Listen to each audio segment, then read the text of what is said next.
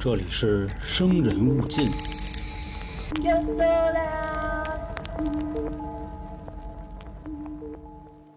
大家好，欢迎收听由春点为您带来的《生人勿近》，我是咱们的都市传说叙述员黄黄。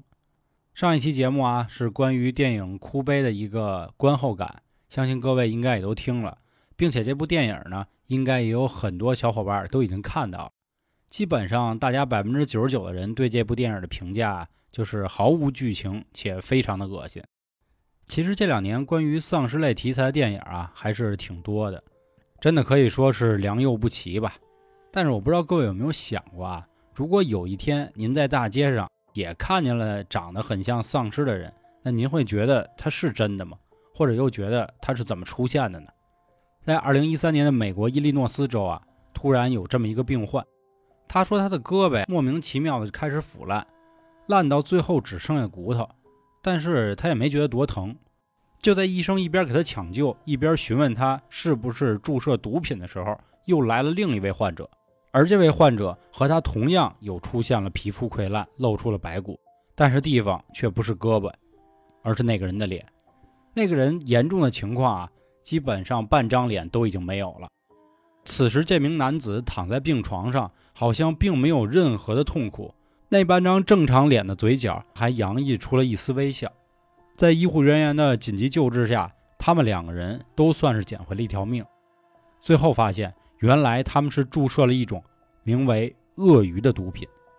随后呢，医生也是把这样的情况反馈给了美国的缉毒局。但是奇怪的是呢，美国并没有把这种名为鳄鱼的新型毒品。列为非法药物，而仅仅只是持续监控。鳄鱼这款新型毒品呢，在美国也一直被视为是一种都市传说。那下面呢，我们把时间推回到2002年，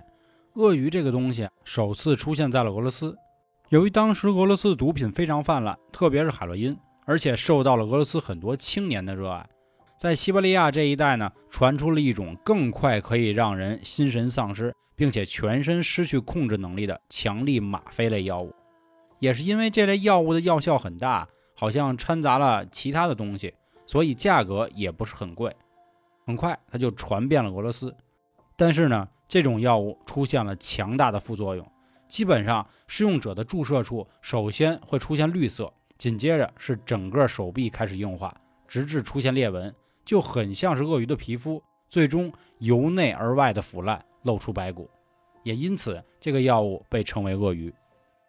这个名为鳄鱼的毒品呢，注射的效果其实和海洛因是类似的。它的主要活性成分为二氢脱氧吗啡，这是一种非常强效的临床镇痛药，在欧洲这一块使用的非常广泛，尤其是在瑞士，药效是吗啡的八到十倍。其实说到吗啡啊，我们并不陌生，有过拔智齿的朋友都会用到这样的东西。但是这个量啊，小之又小，所以我们都不会出现危险。二氢脱氧吗啡呢，早在一九三二年的时候就已经被合成发明出来了，制作流程也是非常的简单。有了高中化学知识的人，基本上在三步之内就可以从这些药品中提取并合成出来。它这个制作药品的简单程度啊，很多俄罗斯的瘾君子在家里拿着这个汽油啊，或者是洗洁精什么的东西，也可以做出来。我们看过《绝命毒师》的朋友知道啊，毒品这个东西都会讲究一个所谓的纯度。也正是因为如此，这个叫鳄鱼的东西导致它的副作用比其他的毒品要强上百倍甚至千倍。那这个东西是怎么在俄罗斯就一下流行泛滥了呢？我们上面说过啊，很多青少年都使用，但是他们没有钱啊，因为购买海洛因的价格大概是要用一百五十美元，而同样重量的鳄鱼只需要六到八美元。当然，这个价格是成本价，所以说卖出去的时候也不会很贵。更多的瘾君子就选择了所谓这款性价比更高的鳄鱼了。它之所以成本低啊，不仅制作方便，并且它的原料购买也非常的方便。因为早在上个世纪的九十年代末，俄罗斯卫生部曾做过这样一个决定：无需处方就可以随意购买含有可待因的药物，而且价格非常便宜。这么一来，也就让这些瘾君子可以在任何药店购买这些原料，回家自己生产、自己食用。这和当时的时代背景啊也有一些关系，因为那会儿的俄罗斯，还没有从苏联解体的伤痛中走出来，所以很多人非常需要心理安慰。恰巧又有这么一个廉价的替代物，那他们也就掉进了这个无尽的深渊里。并且当时俄罗斯的医疗体系也不是很完善，面对这些吸食鳄鱼毒品的人呢，他们也不能去更好的帮助他们，在成瘾方面的治疗更是没有办法了，也就导致死亡的人数越来越多了。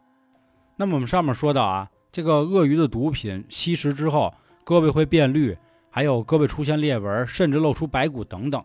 那他们看到这样的情况，为什么还要去吸呢？难道就是因为它和海洛因的效果一样，所以才让他们这么义无反顾？其实不单单是如此，是因为它的持续时间要比海洛因短很多。注册一次海洛因基本上可以维持四到八个小时，但是这个鳄鱼最多只有一个半小时左右。另一方面，制作一次鳄鱼也只需要三十分钟，所以这就意味着他们进入了一个无限的死循环，等于一天二十四小时之内基本上都在制毒、吸毒、制毒、吸毒。吸食毒品的人吸久了，就会有一个所谓的叫耐受性的东西慢慢提高。鳄鱼也一样，从一开始的一个半小时，最后就会缩短到四十分钟，而随之也需要配上更强的这种药效。这也就是导致他们最后全身的肌肉溃烂，成块成块的脱落，露出了他们自己白花花的骨头。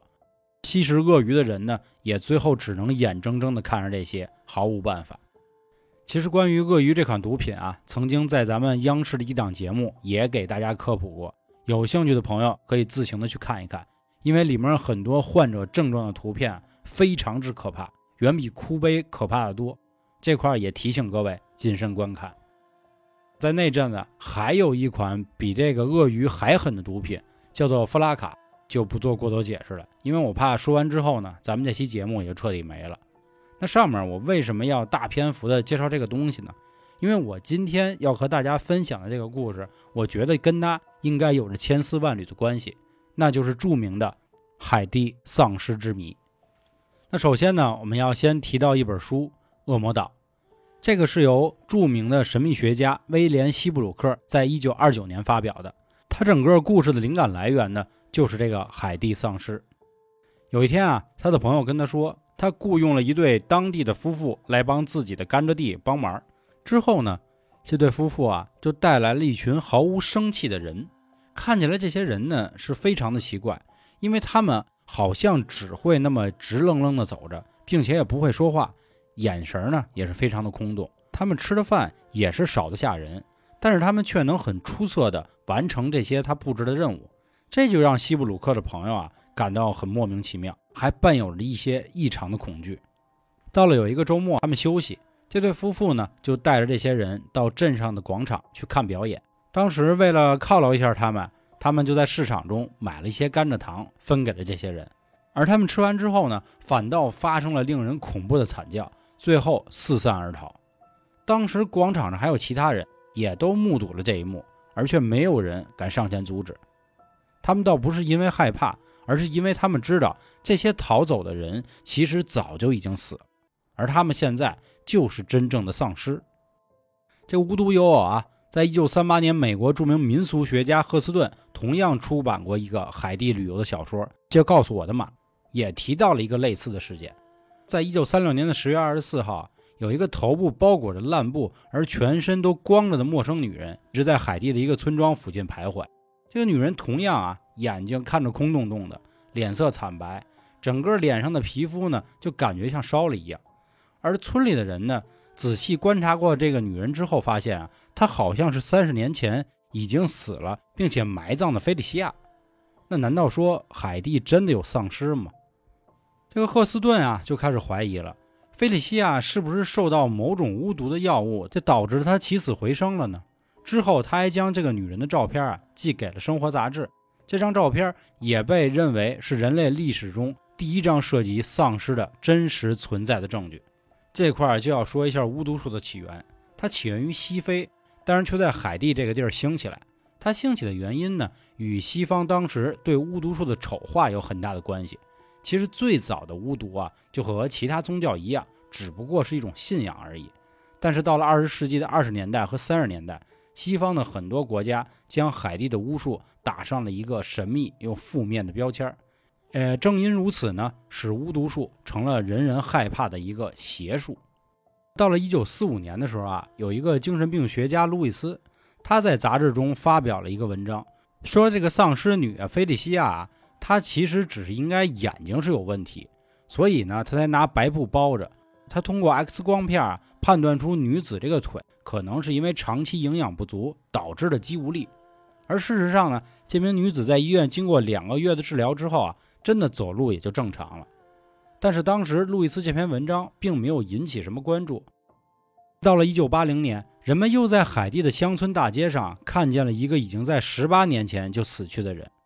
他呢还能准确地说出自己的家庭情况和生前的所有经历，甚至连他好朋友不知道的事儿啊，他也能对答如流。但是医院明明已经有了疾病和死亡证明，那这又是怎么回事呢？是当时有一位巫师从坟里把他挖出来了，并且通过巫术把他救活。而这些年呢，他一直在一个甘蔗园在给别人打工。那么，既然所有的证据又重新指回了巫毒师，所以科学家们又再一次进入了凯蒂，重新开始研究这件事儿。通过层层的这个走访调查和研究啊，有一个科学家发现了，巫师在对病人施法中的仪式好像有那么一种复合药剂。而这些药剂呢，都是利用植物、动物风干之后研磨而成的，大概都有以下四种成分：第一个就是河豚的毒，第二个就是海蟾蜍的毒，第三个雨蛙的毒，第四个是人体遗骸。此外呢，他们还在不同的复合药剂中呢，发现了其他动植物的成分，比如蜥蜴、蝎子，甚至还有毛玻璃等等。